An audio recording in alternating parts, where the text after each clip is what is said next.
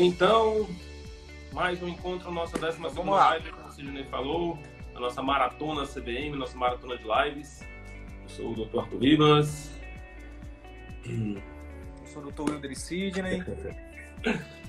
e a gente está aqui é, nessa maratona de conteúdos para ajudar colegas a desenvolverem estratégias é, de enfrentamento do, é, durante, é, no, assim, estratégias que você pode começar a a bolar agora, mas para executar tanto no pós-Covid quanto de imediato. Né? Então, nessa maratona de 20 lives, nós trouxemos ali vários conteúdos envolvendo captação, encantamento, fidelização de clientes.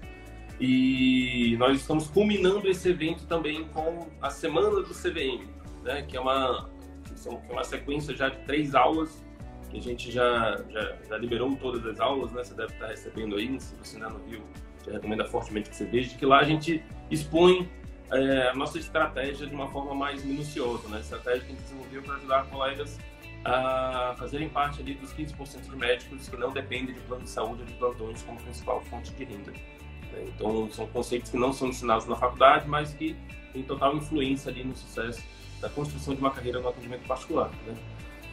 É isso, Sidney. E hoje, como é que estamos aí? Exatamente. Então, a ideia hoje, a gente anunciou ontem que hoje a gente ia fazer uma entrevista aqui com um dos nossos alunos, mas acabou que ele teve um, um, um imprevisto lá, não pôde participar, por isso também a gente atrasou um pouquinho. Mas hoje, então, a gente está trazendo um conteúdo muito especial aqui para vocês, que é um dos conteúdos que, que tem é, gerado, enfim, um, um, os colegas têm falado muito bem desse conteúdo, a gente já falou dele lá no nosso canal do YouTube, já fizemos é, lives sobre ele, e hoje a gente traz ele aqui de novo com uma outra abordagem, trazendo alguns exemplos, trazendo aqui é, exemplos do campo de batalha, que é como o médico pode que, que hoje está cheio de plantões ou cheio de planos, né, que tem um faturamento aí, uma receita predominantemente de planos ou de plantões, pode fazer a transição de forma mais rápida e mais segura para o atendimento particular. Bacana, bacana. A, a primeira uma das primeiras perguntas que a gente faz, né, quando a gente está pensando nesse tema, é se a gente está de fato preparado para fazer essa transição. Se a gente já passou a entender como é que funciona, se já estudou ali o mercado no atendimento particular, se a gente já fez o dever de casa ali de definir, é, enfim, de estudar o mercado, definir público-alvo, a área de atuação, o subnicho de atuação, né, as dores do público-alvo e começar a bolar o nosso, nosso serviço diferenciado para determinado tipo de público-alvo. Então, o atendimento particular tem uma série de nuances que a gente não encontra, por exemplo, se a gente está atendendo por plano ou se a gente está prestando serviço no hospital, né, com plantões, enfim. Então, existem algumas regras de mercado né, no atendimento particular que, se não forem seguidas, muito provavelmente a gente acaba entrando naquela estatística de que 60% das clínicas é, fecham né, no período de cinco anos é, é um conteúdo que a gente vem falando bastante, principalmente na semana do CVM, que existe uma jornada do cliente né, no atendimento particular. Então, o cliente precisa nos conhecer, então precisa ter ações de marketing. É, o cliente precisa ser encantado na sua clínica, né? ele não pode receber um serviço que ele receberia no plano. Se ele vai receber o mesmo tipo de serviço no plano, por que, que ele marcaria uma consulta com você? Então, é importante que algumas ações sejam tomadas né? É, de, de encantamento. Então, é importante que você busque é, uma diferenciação na consulta também, né? A consulta vai ser a mesma, se vai ser aquela consulta de 10, 15 minutos, né? Consulta do tipo queixa-conduta, é muito improvável que alguém queira pagar um valor a mais é, pelo seu atendimento particular. E a gente define alguns diferenciais também no pós-conduta, né? que você tome algumas medidas de corresponsabilização para você é, ajudar o seu paciente a ter mais resultados. Então, quando a gente mapeia essa jornada do cliente, a gente começa a traçar estratégias ao longo de toda essa jornada do cliente, para encantar esse cliente, né? estratégias que vão desde a captação do cliente até a estratégia de encantamento e de fidelização de clientes, a gente consegue construir uma base necessária para fazer a mudança. Né? E a partir daí a gente vai tomar as medidas né, de fato de, de mudança. É isso, Sidney? Então vamos lá. Até o Sidney voltar, vamos tocando aqui. Então, assim, o primeiro passo é você de fato pensar nessas estratégias ao longo de toda essa jornada. Então, no caso do plano de saúde, a gente acaba terceirizando né, a captação de clientes para o plano de saúde. Ele faz esse processo de captação para a gente. Né? A gente abre mão de precificar nossa consulta para que o plano faça isso e, e, em troca, o plano acaba captando um pouco mais clientes para a gente. Então, quando a gente abre mão do plano, a gente vai ter que assumir esse papel. Então, a gente precisa desenvolver estratégias de captação de clientes. A gente já falou aqui em outras aulas várias possíveis estratégias, mas precisa você sentar um pouquinho ali na cadeira e bolar essas estratégias. Né? Então, vai ser o marketing digital, vai ser marketing de conteúdo, vai ser. É, eu vou ter um network, eu vou ter um grupo de indicações aqui, vou, vou contatar aqui um grupo, um, um, enfim, todo um, um conjunto de possíveis parceiros aqui para que façam essas indicações. Então, Existem várias possíveis estratégias de marketing. A gente, na última aula a gente falou de algumas dessas, né, que mesmo médicos em início de carreira podem estar adotando. Então, é só importante você ter isso bem estabelecido.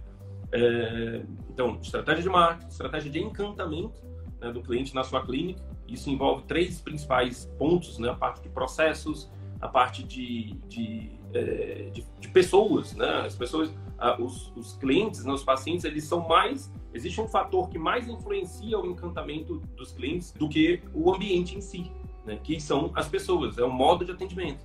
Então, se esse paciente ele não for bem atendido, né, 70, tem um estudo que mostrou que 70% das causas é, de, de, perda de clientes, né, de determinado setor ali, se dava por causa de mau atendimento. Então, muito mais importante que ter uma super clínica é, para fazer essa transição do plano para o atendimento particular é você ter é, pessoas que são que tem, são bem treinadas, são bem é, que já têm boas características né, de comunicação e que são bem treinadas nos processos da sua clínica. Então, se você tem processos bem estabelecidos, as pessoas no, no, no lugar certo, a probabilidade de se encantar é muito maior do que se você tiver só um ambiente muito bonito, tá? Se você for no, no, no restaurante caro da, da sua cidade e chegar lá você não for bem atendido, você vai sair de lá com essa percepção de ser caro é muito maior. Né? É, é, aquele negócio do tipo, é caro e não vale. Então, é, você pode até ter um, uma clínica, um atendimento particular que é considerado que tem um valor expressivo. Porém, quando você estrutura ali um bom atendimento com pessoas, esse caro tende a se tornar relativo. Então, assim, desenvolver estratégias de captação, desenvolver estratégias de encantamento, né? Eu já pensei em várias formas de treinar minha equipe, treinar, fazer processos para encantar ali meu cliente pensei em formas de diferenciar minha consulta, né? Como a gente falou aqui, tem vários, vários é, conteúdos voltados para isso, para você aumentar a probabilidade de converter esse paciente em um fã, né? Depois da sua consulta. Então, tem várias técnicas que a gente já abordou aqui em outros conceitos, em, outros, em outras aulas que a gente é, mostra lá na semana do CDM. E, os e tem a questão dos programas de acompanhamento, que é a questão do pós-consulta, né? Do, do pós, é, uma questão de pós-conduta. Então, uma vez estabelecido tudo isso daí, a gente pode dizer que a gente pode é, pensar nesse processo de transição. Tá? Então, se eu já me adaptei, né, o meu modus operandi para o modo atendimento particular, né, que é um modo onde você vai se preocupar com o cliente acima de tudo, onde você vai se preocupar em garantir uma excelente é, é uma, é, assim, excelência em atendimento ao cliente, você vai garantir a melhor experiência possível para esse cliente. Então, a, é, você pode começar a pensar em fazer esse processo de transição. Certo, Sidney? Exatamente, Arthur. O Luiz está falando aqui que depois de ter visto a aula 3, já colocou o primeiro vídeo dele para rodar. Parabéns, cara. Olha só, o que o Arthur está falando é tão poderoso que, que eu lembrei agora de uma, de uma reunião que eu fiz com a, com a, com ex com uma aluna nossa, né? Porque a gente, enfim, uma colega, que ela falou para mim, Arthur, que, que ela já está tendo bastante resultado de, de consultas particulares é, e aí eu perguntei, mas e aí, o que, que tu já colocou em prática? É, o teu marketing, é, tu já estruturou o teu programa de acompanhamento, tua consulta e tal. E aí ela falou, eu tô fazendo uma, eu tô fazendo uma coisa de cada vez, ainda não fiz tudo. Mas é impressionante como as pessoas estão vindo me procurar agora. E aí eu, hum. eu fiquei perguntando, mas o que exatamente? Eu queria que ela me dissesse o que exatamente ela tinha feito e ela não tinha achado, ela não conseguiu me responder Arthur, o que que era exatamente que ela tinha feito que estava trazendo isso. E aí é, a gente chegou à conclusão depois, eu e ela, que só o fato de você mudar o foco, de você pensar, de você, por exemplo, ela, algumas coisinhas que ela estava fazendo, tipo, a partir de agora ela perdeu o medo, ela disse, eu perdi o medo de dar meu telefone para meu paciente. Uhum. Porque uhum. eu vi que era algo, eu, eu entendi que, a, que é importante para o cliente sentir que está perto de mim, então eu dou meu telefone para todo mundo. E aí ela falou uma série de outras coisinhas pequenas que no final, juntando tudo isso, os outros colegas já estavam, ela já estava se posicionando no atendimento particular. Isso sem colocar todas essas ferramentas, todas essas estratégias que a gente tem falado aqui. Imagine quando você coloca, né? Porque é, é, é aí que tá, né? O, a estratégia é o primeiro passo, mas para que você primeiro, para que você trace a estratégia, para que você chegue na execução, você tem que ter essa mentalidade, você tem que mudar uma chave na sua cabeça, né? De focar, na, de, de ter um foco diferente. Quando você foca, aquilo expande. E aí, é, Arthur, tem uma, tem uma coisa também que eu acho que é extremamente importante a gente tocar aqui, antes de entrar na parte mais prática desse conteúdo de hoje, que é a gente fazer um, uma pergunta poderosa, né? Que a gente tem que falar de perguntas poderosas, que é qual a minha motivação para mudar, né? Porque se você tem uma motivação muito forte e muito clara, é, você, você vai conseguir ter uma chance maior de sucesso. Ou melhor, você vai ter uma chance menor de desistir durante o processo, porque o sucesso, a diferença de quem tem sucesso e quem não tem é porque quem chegou no sucesso é quem não desistiu, né? Então, é, ontem estava falando com outro aluno nosso, que ele estava falando, é, é, mestre, pô, chama a gente de mestre, a gente fica até meio sem, sem graça, né? Mas a gente entende que é com carinho, com, com mas enfim, ele falou, cara, eu, eu tá difícil, as coisas estão difíceis para mim e tudo mais. E eu falei para ele assim, cara, é, primeira coisa, tá difícil para todo mundo. Né? Eu entendo que tá difícil para ti, mas assim, tá difícil para todo mundo. A questão é, tu tem que entender que o, o caminho que você tá indo, tô falando de um cara que já tá no atendimento particular, que já tá com as estratégias dele montadas, que já tá no campo de batalha mas que mas que está no momento exatamente de ser mais resiliente, está no momento de passar pelas provações, né? E eu falei para ele, cara, a dor ela vai estar tá em qualquer caminho que tu escolher. Porque para para pensar, se tu voltar, por exemplo, plano ou para os plantões, tem a dor do plano e do plantão também. Imagina quem está agora no fronte de batalha, tem que dar plantão dia após dia para poder correr atrás do prejuízo, arriscando a própria vida, colocando ali a família em risco eu, eu tô passando por isso. Eu fui convocado por fronte de batalha de novo. Eu tinha pedido licença de um vínculo meu e a maioria dos colegas que, que desse vínculo adoeceram estão positivo para Covid. A direção me chamou e eu, como médico, como cidadão, como alguém que, que, decidiu fazer medicina, não posso negar ir para o fronte agora. Mas então, mas eu tô indo lá dar um plantão por semana. Agora imagine os colegas que estão todo dia no front. Imagine os colegas que acabaram de montar uma clínica, como a gente conhece alguns, né, Que estão com um boleto chegando. É, então, é, é, é, e que estão muitas vezes dependendo só de plano, que não tão, que não tem agora, por exemplo, um, um, exemplo positivo, que ontem eu falei com outro colega que falou, cara, eu passei uma semana ali no limbo, mas graças a Deus meu faturamento já voltou essa semana. E ele está fazendo telemedicina, ele está atendendo, ele conseguiu resgatar os clientes antigos dele, né? É, agora, então todos os caminhos têm dores, gente.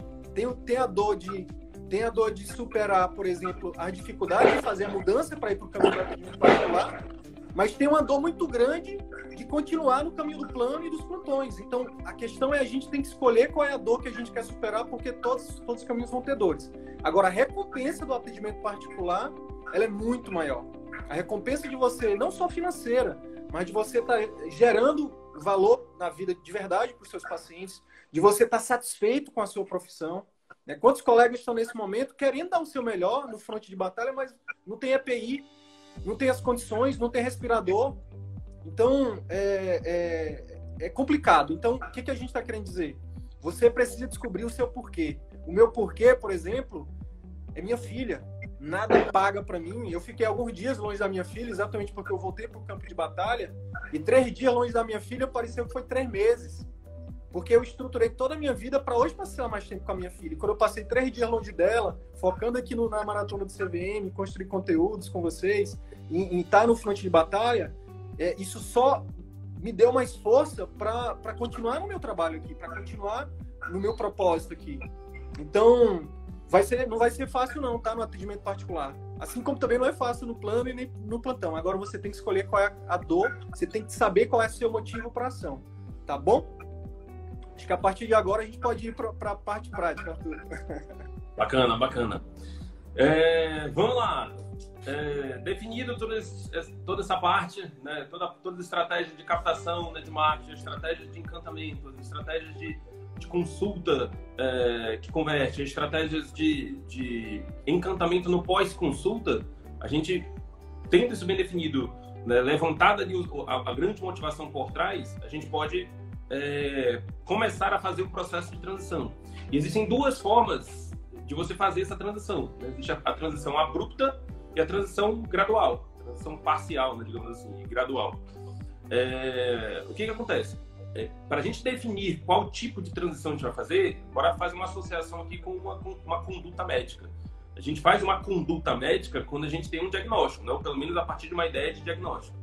Então, é, a conduta que você vai tomar em relação a, a, ao seu atendimento, seu modus operandi, depende do seu diagnóstico. Então, o primeiro passo é justamente você ter clareza de como está a sua situação. Então, tem muitos colegas que não têm noção nenhuma de retorno por hora trabalhada. Então, tem quatro, cinco, seis vínculos. É, uns ocupam um tempo enorme da sua agenda, mas trazem um retorno muito pequeno e muitas vezes nem é aquilo que a pessoa gosta de fazer. Porque, de fato, se a pessoa, ah, não, eu amo dar aula, eu amo universidade, salário da universidade é isso daqui e ocupa, me ocupa 20 horas semanais, mas eu, para mim, é super importante estar lá dentro. Beleza, isso daí a gente não está questionando isso. Agora, tem muita gente que tem vínculos ah, tem um, um serviço público que me ocupa 30 horas semanais e me paga isso daqui. E não é um serviço legal, não é um serviço que eu tenho liberdade para atender o paciente do jeito que eu quero. Então, é, é disso que a gente está falando, né? Então, o primeiro passo é você fazer um diagnóstico, um levantamento de todos os seus vínculos e você tentar calcular ali o que a gente chama de retorno por hora trabalhada. Então, o quanto que cada vínculo desse lhe ocupa, isso na prática, né? Que existe a teoria, existe a prática. Né? A teoria às vezes é mais, às vezes é menos.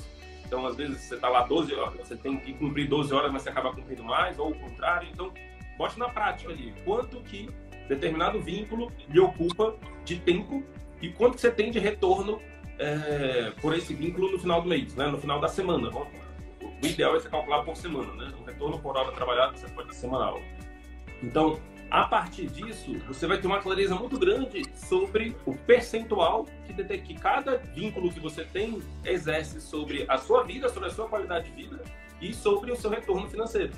Então, é interessante você ter esse, esse cálculo, que às vezes você vai ver aí que a gente, no nosso curso, né, uma das primeiras atividades que a gente faz é esse diagnóstico situacional. E tem muita gente que cai milhões de fichas a partir do momento que faz esse, esse diagnóstico. Tipo, cara, eu trabalho 90 horas semanais, eu trabalho 100 horas semanais, e 50% do meu tempo é ocupado por um vínculo que nem me dá tanto retorno assim, que nem é um vínculo que eu gosto. Ou então, é, enfim, consegue ter a, a, a, percepção do tipo do atendimento particular. Tem um colega nosso que dedicava 20% só do tempo dele para o atendimento particular, e isso era responsável por 80% do faturamento dele. Então, 60, 50, 60%, né?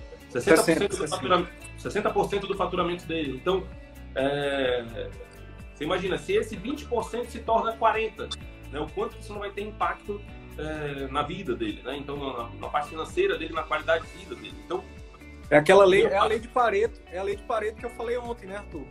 Isso. 20% do, do 80% dos seus resultados são geralmente é, eles vêm de 20% dos seus esforços. A, o desafio de todos nós é descobrir qual que é esse 20%. No caso desse colega em específico, ele parou ali algumas horas da semana dele, fez essa, essa, avaliação e, eu acho que esse foi o maior valor que a gente gerou para ele é, é, é, do nosso curso. A, a gente gerou outras formas de valor para ele, mas para ele a coisa que ele mais fala assim, cara, o que vocês mais me ajudaram foi me tirar do operacional, foi me tirar do automático e me mostrar que que, que eu, se, eu, eu assumir, se eu assumir o estratégico aqui, eu vou ter muito mais retorno, vou ter muito mais qualidade de vida, nananana. E aí, Arthur, eu queria a, a, a complementar a tua análise aí do diagnóstico com, com, duas coisas. Porque, beleza, tu falaste assim, do diagnóstico é, do retorno por hora em cada vínculo. Só que em, alguns, em algumas consultorias nossas, a gente fez com, com um colega e a gente viu que dentro, por exemplo, do atendimento particular, se você também fizer esse exercício só dentro do atendimento particular por procedimento, por exemplo, para quem trabalha com procedimento, isso também você pode fazer uma lei de Pareto ao quadrado lá dentro né, que foi o caso de um, de, um, de um aluno nosso que a gente viu que em determinado procedimento ele tinha um retorno ali de 6 mil reais por hora, enquanto em outro, que ele muitas vezes focava mais o marketing dele, focava o posicionamento dele, ele tinha 1.500 reais por hora trabalhado. E aí, depois desse diagnóstico, o que a gente fez? A gente orientou ele, vamos focar nesse de 6 mil por hora, por hora, pelo amor de Deus, porque é aí que está o ouro. E por coincidência, era o procedimento que ele mais gostava de fazer. Né? Quando você junta retorno financeiro com o que você ama, bum, e, que, e algo que tem demanda, bum, aí você vai nadar no Oceano Azul. Né? Bacana. Então, assim, sendo bem mais específico, é, existe, existe o geral, lógico, a gente fala aqui algo no geral, e existe aquilo que você pode fazer bem mais específico. O, o, bem mais específico, o ideal era que você pegasse cada plano de saúde né, e botasse o retorno que você tem por hora de cada plano, você re, retirasse ali no total também a, o quanto você tem de custos. Né? A gente sempre fala aqui que quando você faz um dos grandes erros, a gente construir uma superestrutura com custo fixo lá em cima é, para atender por plano. Por quê? Porque o retorno que você vai estar tá tendo por plano ali, por consulta, 50, 60, 70 reais por consulta, é um retorno bruto. E você ainda vai ter que tirar desse retorno bruto essa, essa, esses custos fixos. Então, aquele retorno que você tem de 50, 68 reais por consulta, na verdade, quando a gente tirar os custos fixos de localização, de, de, de aluguel, de secretária, de tudo isso, ele vai lá para baixo, vai para 20, 30 né? às vezes até menos, às vezes nem paga os custos. Então, a gente recomenda muito essa, essa, essa reflexão é, em cima da sua situação. Né? Você, fato, fazer o diagnóstico, olhar para aquilo né? e a partir dali ter uma. deixar os insights virem na sua cabeça. Você vai ver que, por exemplo, pô, não, tem, não faz sentido eu trabalhar com esse plano aqui. Não faz sentido eu ter esse vínculo público. Não faz sentido eu continuar dando plantão aqui nessa, nesse vínculo. Ou eu preciso aumentar, nem que seja fechar pelo menos mais dois, três procedimentos desses daqui por semana. Então, você viu ali, quando você está no atendimento particular, né, aí já entrando nisso que o Sidney falou, principalmente você trabalha com procedimentos ou cirurgias, é interessante você ter o retorno por hora trabalhada de cada cirurgia. A gente fazendo esse exercício com um colega ortopedista, os, os, os tratamentos mais invasivos, por exemplo, é, prótese, ele tinha um retorno por hora trabalhada menor do que os, os procedimentos menos invasivos. Né? Por quê? Porque nos mais invasivos ele tinha mais hora de pós-operatório de, de, de, de, contato com o paciente, tinha maior risco de complicação, tinha mais um monte de outras dores de cabeça que ele não tinha os procedimentos menos invasivos, nas infiltrações, nos outros, nas outras metodologias. Então, isso foi uma das coisas que, que, que também chamou a atenção dele. Muitas das vezes, determinados procedimentos que você tem na sua clínica têm muito mais retorno por hora do que outros procedimentos. Nesse, pegando esse mesmo exemplo aí de um outro colega que trabalhava com exames, um urologista. Ele fazia um estudo urodinâmico, ele demorava uma hora com o paciente, um, enfim, demorava um, um, tempo de quase uma hora, vamos botar assim. E quanto que, ao passo que para ele fazer um estudo, enfim, era um outro exame que ele basicamente ele só precisava ter o aparelho. Então poderia até ter ajuda da secretária dele, ele fazendo mais a leitura, né, a interpretação do exame. Então, e sendo que era um exame que era tipo metade do tempo, metade do, do valor do outro. Então, beleza, o urodinâmico ele, ele demorava ali uma hora, mas tinha um retorno de, sei lá, 500 reais. O outro, ele tinha um retorno de 250, mas ele fazia em 5, 10 minutos. Então, às vezes, a partir desse diagnóstico, você vai conseguir ver quais são os procedimentos que no início você pode focar, é, e se você for alguma coisa que você gosta, você pode focar para o resto da vida, né, que vão te trazer mais retorno, né, um retorno mais imediato. Então, Show. pode ser que a partir dessa análise você veja que vale mais você trabalhar com exame do que com uma cirurgia, por exemplo. Vale mais você trabalhar com um procedimento específico do que com uma, uma, uma grande cirurgia, um grande procedimento. Então, é, esse primeiro diagnóstico ele vai te dar clareza dos passos a seguir. Então, a partir do momento que você tem o diagnóstico e que você viu que você, é, digamos assim, que você está com o tempo totalmente ocupado, é, vale para você liberar mais tempo por atendimento particular, você avaliar qual desses vínculos te traz menos retorno por hora trabalhada. Então, vale você avaliar se é possível reduzir ou retirar esse vínculo. E para você ter a total certeza se você pode sair ou não de determinado vínculo, você precisa de um outro diagnóstico, que é o seu diagnóstico financeiro, tanto de pessoa jurídica quanto de pessoa física. Tá? A gente não recomenda nenhuma loucura aqui de, enfim, ah não, beleza, acabei de ver a live de vocês, eu vou sair de tudo quanto é plano, plano de saúde, plantões, enfim, logicamente a gente sabe que se quem mete a cara e começa e, e, e enfim, tá no campo de batalha para fazer o particular dar certo, vai conseguir fazer o particular dar certo, mas sempre que possível você tomar essa decisão é, com um pouco mais de cautela, é melhor, né? Então fazer toda essa preparação. Então, segundo diagnóstico, importante diagnóstico financeiro, né? Quais são as suas despesas essenciais do ponto de vista jurídico e do ponto de vista físico. a gente fala assim, mas porque a gente também fez isso, né? Eu também abri consultório do nada. Eu estava terminando uma residência, estava no meio de uma residência né, de medicina de família, abri o consultório, tinha terminado, estava finalizando ali o exército, então não tinha reservas. É, abri meu consultório achando, com, com, na, na, gíria, né, que diz, né, contando com o ovo é, ali no, na, na cloaca. E, e, não é de início que o atendimento particular começa a dar retorno. Né? Então, é, quanto mais. É, eu não, não fiz um, um, um investimento ali, um, uma, um planejamento financeiro para ter capital de giro, para fazer essa, esse, esse processo de fazer meu consultório particular dar certo de uma forma mais tranquila. Então, acabou que eu tive que me matar de plantão é, para poder é, arcar com os custos iniciais do, do consultório. Ao passo que se eu tivesse feito esse processo com mais calma, né, dava para ter, enfim, talvez diminuído todo o sacrifício que eu tive que fazer de tempo, de qualidade de vida nesse período. Porém, é, saiu, né? Saiu. Talvez essa pressão toda ajudasse a ter saído mais rápido. Então, segundo ponto, diagnóstico financeiro. Né? Quais são as minhas despesas do ponto de vista físico e jurídico que são imprescindíveis? Tá? Porque quando você começa a, a listar as suas despesas todas, você vai ver que tem algumas coisinhas ali que de fato você pode dar uma diminuídazinha, você pode dar uma, uma ajustada, pensando em fazer essa transição, tá? Estou considerando aqui que você quer liberar mais tempo e recursos para o atendimento particular. Então, para ir para o atendimento particular, é interessante, como a gente já falou em outros conteúdos, ter uma certa reserva, né? pelo menos um capital de giro ali de seis meses até um ano, dos seus custos fixos nesse período. É, e a gente já falou várias formas de você minimizar esses custos fixos. É, com, trabalhar com locação, né, de, de, de, trabalhar em clínicas de terceiros com, com percentual, é, contratar ali menor quantidade de equipe possível no início, enfim. Então, é, é, primeiro passo é isso, né? A partir do momento que você tem esse diagnóstico claro é, do quanto você vai precisar é, de recursos financeiros e, e, que você já viu que você consegue direcionar tempo para isso, para executar as suas estratégias, é, que a gente falou no início da live, para desenvolver o seu atendimento particular, você consegue fazer essa transição um pouco mais é, de uma forma mais, mais segura.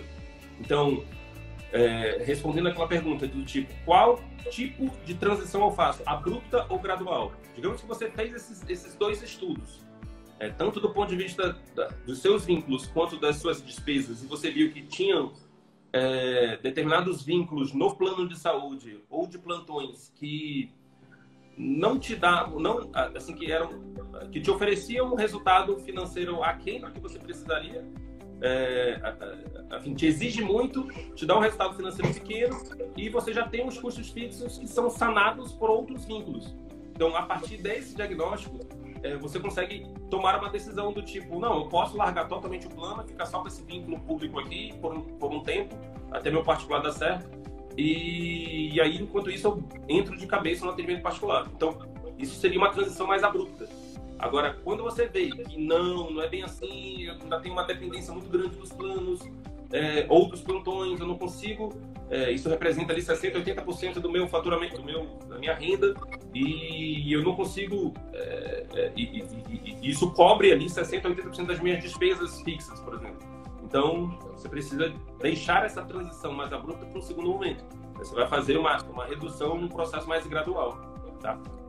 Então, Arthur, Posso, posso dar meu exemplo em relação à, à questão desse primeiro, desse primeiro quesito aí, de, de que você falou para a gente. Basicamente, a gente tem que ver se o nosso, se o nosso padrão de vida ele é sustentável com, com a retirada de algum vínculo que a gente não gosta, por exemplo. É isso? Sim. Então, por exemplo, então, um, uma das vezes que me chamaram de louco na minha, na minha trajetória profissional foi quando eu pedi exoneração do meu cargo de perito médico do INSS era um emprego que o Luiz aí, que eu, me, que eu vou me empatizar com o Luiz, era um emprego que ou eu saía, ou, ou eu infartava, ou alguém me matava. Porque é um dos empregos mais. A palavra é. É um emprego que não, que não vale a pena, é um emprego mais. Enfim, você tá ali, você ganha pouco, você todo dia tá ali, as pessoas te ameaçam, enfim. A questão foi, eu fiz exatamente esse exercício. Eu disse, peraí, quanto é que eu preciso para ter um padrão de vida bom né? E, é, e, e, enfim, e não abrir, e não, não a, é, deixar minha família ali descoberta, né? E me livrar desse emprego que eu não gosto. E aí, basicamente, na época, eu, é, eu tava na época ainda de, de que eu tava no piloto automático, então tinha uns 5, 6 vínculos, além, além desse. E aí foi quando eu comecei a despertar e comecei a fazer, estudar um pouco de finanças. E, cara, foi muito tranquilo sair do, do, do de perito, porque eu basicamente dobrei um. Eu tinha um vínculo na universidade, que ainda tenho hoje, na, na Federal aqui do Amazonas, eu dobrei meu vínculo que eu tinha de 20 horas para 40, foi suficiente é, para manter ali o meu padrão de vida da época. É, e uma coisa extremamente importante que eu queria já, eu ia falar no final aqui, mas quero adiantar, é que muitas vezes o nosso sonho ele está na garagem. Muitas vezes o sonho do, do consultório particular, da nossa liberdade, da nossa saúde, para a gente não infartar, para a gente salvar o nosso relacionamento, o nosso casamento, tá na garagem. É um carro de 100 mil reais, cento e poucos mil. Ou então ele tá no outro condomínio que você, não, que você nem usa, que é um apartamento que você está pagando, uma cobertura que você está pagando, que, que, enfim, que você nem usa. Então, eu fiz exatamente essas duas coisas. Né? Eu, eu fiz esse exercício, baixei meu padrão de vida para o que era essencial, então não estou fazendo alusão à pobreza, pelo contrário, depois que eu fiz esse, depois que eu comecei a melhor a diminuir esse padrão entre aspas, foi quando eu mais viajei, foi quando eu fui para fora, foi quando eu mais estudei, que eu fiz cursos, né? Foi quando eu melhorei minha qualidade de vida. Então, a gente tem que ter cuidado com o que a sociedade impõe para a gente sobre o que, que é sucesso na carreira médica, sobre o que é ter sucesso né, profissional, sobre o que é ter sucesso na vida. Sucesso é muito relativo. Sucesso para o Arthur, por exemplo, é, é, é, daqui a pouco ele ter o prêmio Nobel. Eu não quero ter o prêmio Nobel. Para mim, sucesso é, é, por exemplo, passar, é poder chegar, enfim, acompanhar minha filha durante os próximos anos em todas as atividades dela. E não existe certo nem errado, né? Não é, não falando que o meu é mais certo e o Arthur é, mais errado. Não. O que é certo para ele é uma coisa, o que é certo para mim é outra, o que é certo para você é outra. Então não deixa ninguém vir de fora para dizer o que é certo ou errado na tua vida, não, meu amigo. É você que tem que definir. Então, é, muitas vezes o seu sonho, o seu, o seu, a sua liberdade está na sua garagem ou está num, num, numa coisa material que você não usa. Tá bom? É, porque assim, ó, quando a gente faz esse, essa avaliação, digamos, ah, eu quero muito ir para o atendimento particular. Eu sei que se eu dedicar mais tempo para o atendimento particular, eu vou ter mais retorno, mais qualidade de vida, mais prestígio, mais tudo. Só que para ir para o atendimento particular, eu preciso de um pouco mais de tempo e um pouco mais de grana. Só que para eu ter um pouco mais de grana, eu precisaria trabalhar mais. E aí, para eu trabalhar mais, eu teria que aumentar meu trabalho no plantão ou no, no plano de saúde. E aí a pessoa fica nesse nessa bota, nesse ciclo negativo aqui, esse ciclo vicioso, desse, desse pensamento, né, dessa caixa. E aí o que que acontece? Você tem que pensar em outras formas de resolver o problema. Você não tem como resolver o problema criando mais problema. Então, é, é, o, que, o que a gente defende? Que em alguns momentos, vale, por exemplo, você se desfazer de algum bem, de alguma coisa que você tem lá parada em casa, para você, de fato, investir no seu atendimento particular. Então, por exemplo, eu tenho um retorno de, sei lá, 5 mil reais por mês de determinado plano. Só que esse plano me ocupa, é, sei lá, 3, 4 horas por dia. Então, eu vou... É, vamos, só para ficar claro aqui. Então, 3, 4 horas por dia eu tenho esse retorno de 5, 6 mil reais líquido. Então, eu preciso tirar, liberar essas 3, 4 horas por dia para eu focar no meu atendimento particular, fazer minhas estratégias de captação, meus vídeos e tudo mais, atender meu paciente que chegar aqui com calma, com tranquilidade, para gerar um boca a boca positivo, para ele trazer mais pacientes. Então, para eu focar no atendimento particular, eu preciso acabar com esse vínculo. Porém, se eu parar esse vínculo agora, esses 5 mil reais, eu não vou ter condições de, arcar com umas despesas fixas que eu já tenho, né, que, eu, que, eu, que eu identifiquei a partir do meu diagnóstico. Então, Será que não vale você vender alguma coisa que você tem em casa que está parada, que você não usa, mas que está lá de valor, alguma coisa que você já comprou e tem ali, sei lá, um valor de 20, 30 mil reais, que dá para você ter ali uns seis meses de, de, de respiro para você focar esse tempo é, no atendimento particular, liberando esse tempo e esse recurso? Entendeu a, a, a, o porquê disso? Entendeu a lógica disso? Então, quando o Sidney fala que às vezes o sonho está na garagem, é porque muitas das vezes a gente não vê forma de solucionar o problema na situação que a gente está.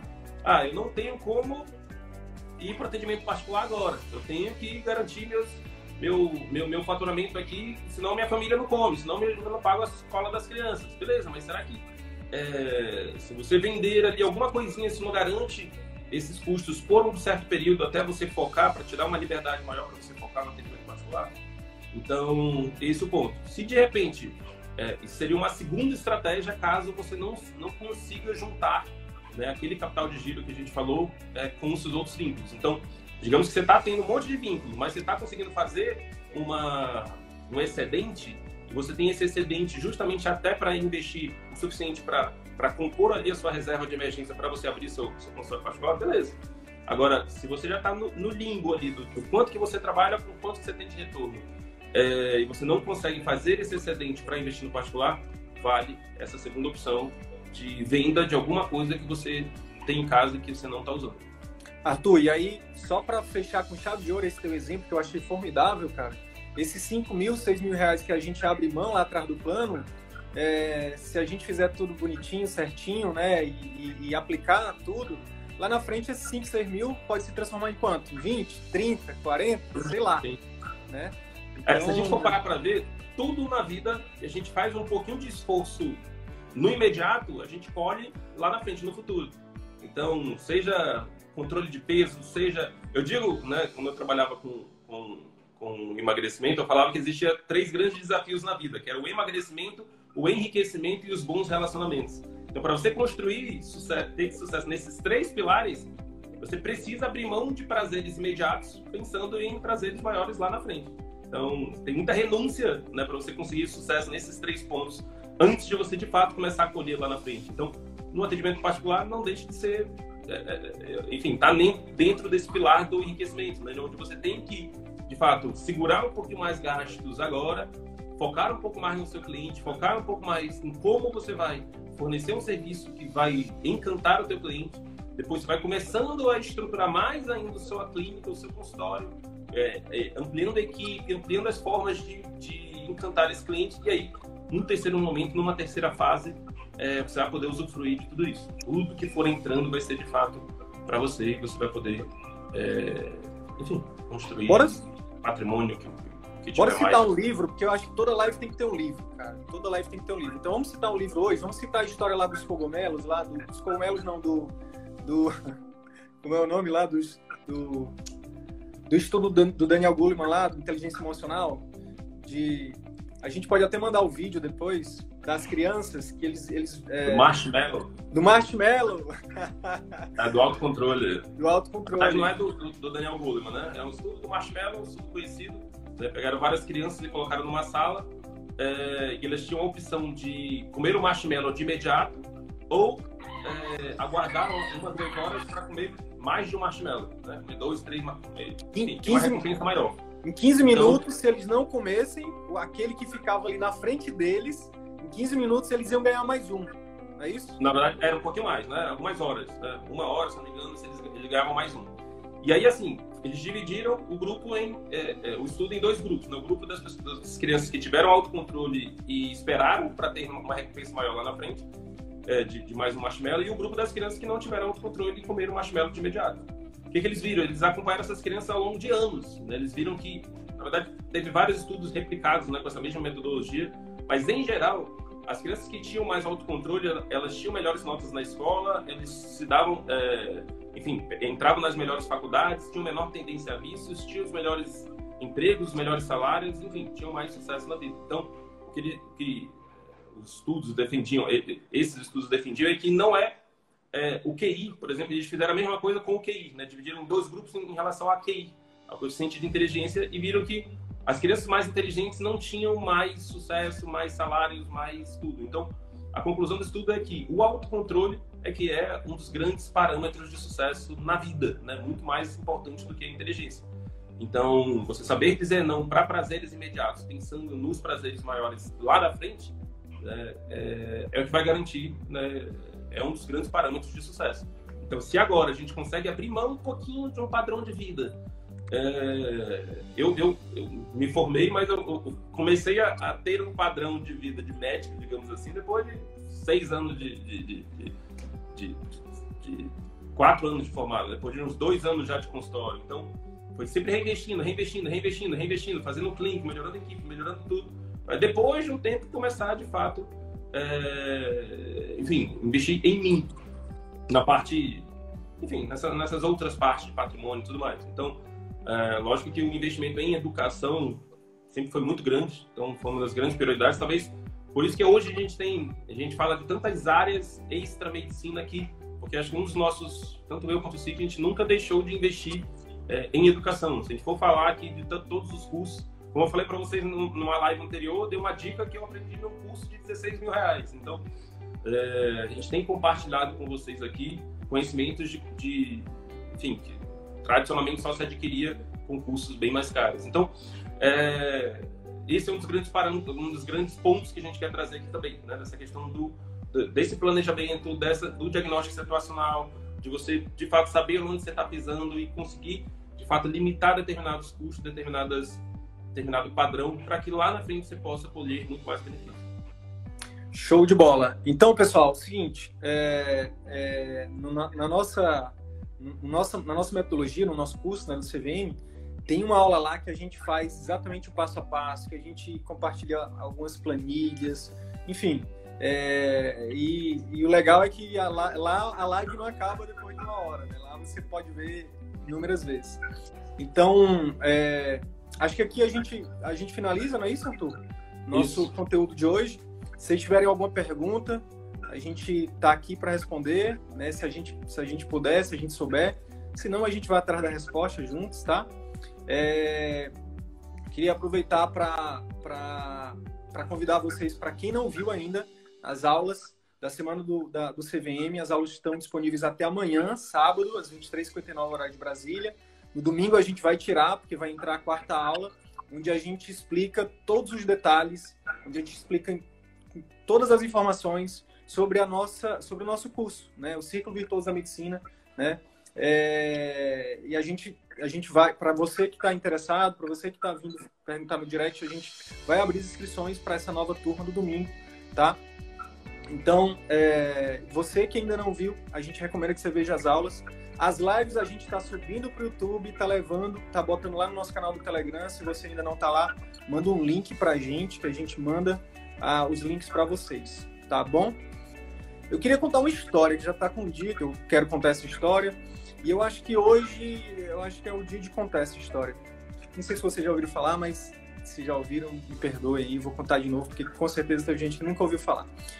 Certa vez o navio, a gente não sabe se essa história é verdadeira ou não, tá? Mas o que importa é a lição que tem por trás dela. Certa vez o navio, com a carga milionária, ele, ele ficou encalhado né, perto de uma cidade onde ele precisava ali ancorar para poder, enfim, entregar mercadoria que tinha um custo milionário né, nesse, nesse navio.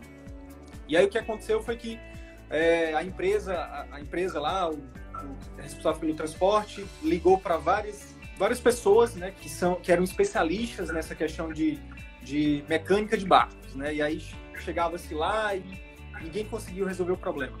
Até que alguém lá falou que tinha um senhorzinho na comunidade próxima ali que ele já tinha é, resolvido problemas semelhantes a esse de, em, outro, em outros momentos. E aí, como eles estavam desesperados, eles, se o navio continuasse ali, é, eles iam a, a, carga lá ia, enfim, eles iam perder muito dinheiro mandaram chamar esse esse esse senhorzinho lá, né, que para tentar resolver esse problema. O que que aconteceu? O senhorzinho chegou lá e em 10 minutos ele olhou lá o maquinário do barco, pediu um martelo, tirou o martelo lá da caixa de ferramentas dele, deu duas marteladas no local lá, pediu para dar partida no motor, o motor do barco ligou, né, do, do navio lá. E aí quando foi cobrar, quando foi quando o pessoal foi cobrar lá o serviço dele, ele cobrou 100 mil reais por esse serviço. E aí é, o, o, o, a pessoa lá que ia pagar disse, peraí, mas 100 mil reais por duas marteladas? E aí o senhorzinho disse, não, as duas marteladas só custa 10 reais. Os outros 99 mil 990 reais é por saber exatamente onde dá as duas marteladas. Qual é a moral dessa história, pessoal? Eu quero falar aqui não só sobre preço, eu quero falar sobre valor. Eu quero falar que muitas vezes a gente acha caro né, determinada coisa, ou às vezes as pessoas colocam preço no nosso serviço, falando principalmente para você que é médico, que tem dificuldade de cobrar, né, que, tem, que acha que, que você não tem direito, que você não merece, ou que as pessoas não podem pagar. Mas o que você tem que parar para pensar é quanto custa ou quanto, quanto custa para você fazer o seu trabalho? Quanto custou para você chegar onde você está hoje para oferecer o seu trabalho? Né? Quanto que é, é, e quanto que vale isso para a pessoa que você está oferecendo o seu trabalho? Nesse caso do navio era uma carga milionária. O cara ia deixar, de, ele ia perder um milhão e ele ia deixar de pagar 100 mil se ele estava recebendo um milhão ali. Então, quanto que vale uma vida para os cirurgiões aí que estão de plantão agora? Quanto que vale para um cardiologista, é, é, intervencionista, né? um plantão dele, que salva ali quantas vidas fazendo um, um, um, colocando um estente ali. Quanto vale para você que, que, é clínico, que, que, que, consegue né, estruturar um serviço, que é como a gente defende aqui, que consegue, por exemplo, convencer o seu paciente a mudar estilo de vida? Porque uma das coisas que nos une, eu e o Arthur, além da questão de, da, dessa sede por conhecimento e por ter um propósito de querer deixar um legado na sociedade, transformar a sociedade num lugar, num lugar melhor para se viver, é que a gente acredita que salvar vidas na medicina não é só com cirurgia e com, com estente, não. É com mudança de estilo de vida também. Então, todos os, todas as especialidades têm o seu valor. O médico, todo médico tem o seu valor. Então, pelo amor de Deus, se valorizem. Né? Pelo amor de Deus, deem o devido valor no, no serviço de vocês, no trabalho de vocês. Tá bom? E contem com a gente com isso, para ajudar vocês a se valorizarem, né, e a conseguir se posicionar, a conseguir dizer um não de forma elegante e ficar se sentindo bem. Hoje mesmo eu estava numa consultoria com uma aluna minha e uma paciente me ligou, meu telefone pessoal, querendo uma consulta. E eu tive que dizer não para ela, porque eu tava, porque minha prioridade hoje mudou. E, e eu não me senti nem um pouco ruim não. Eu já me livrei desse negócio, eu já tirei a capa do herói. Eu não sou um herói para todas as horas. A minha prioridade é outra. E aí, depois que eu terminei minha consultoria, eu disse: olha, eu já ligo, e eu dei uma satisfação para ela, tratei ela bem, não fui arrogante, não fui prepotente. Mas a questão é, é, é, a gente acostumou muito mal a sociedade que a gente, como médico, a gente é um sacerdote, entendeu? Então, claro que eu vou dar atenção para essa pessoa. Se for preciso, eu atendo ela de graça, eu faço uma consulta de telemedicina, eu vou na casa dela, se for o caso. Mas cada caso é um caso, né? Esse negócio de deixa eu dar só uma olhadinha, só uma receitinha, doutor é, é, enfim, acho que esse momento de Covid, esse momento de crise, também é um momento para a gente parar e refletir sobre isso. Beleza, pessoal? É isso, Arthur? É isso, bacana. Muito obrigado a todos. Então é isso, pessoal. Amanhã, 13 terceira live. É, se você ainda não viu, veja as aulas da semana do CVM. É, tem aí o Luiz falando que isso aqui é uma aula bem encorajadora. Imagina essa aula somada a todas as outras estratégias do curso. Né? Então, é, enfim, quem ainda não viu, te convido a ver, a, a usufruir dos, dos, conteúdos gratuitos que a gente oferece. E se você de, tomar a decisão de participar da nossa próxima turma do CBM, nós te aguardamos com o coração aberto. Tá bom? E a minha última coisa é: tem uma novidade lá no e-mail. Abre o e-mail de vocês, você está na nossa lista. E quem não está, vai lá no Telegram, que daqui a pouco também vou colocar a mesma informação lá. Extremamente importante. Vai lá, você vai gostar de saber dessa novidade. Um abraço. Beleza. Tchau, tchau.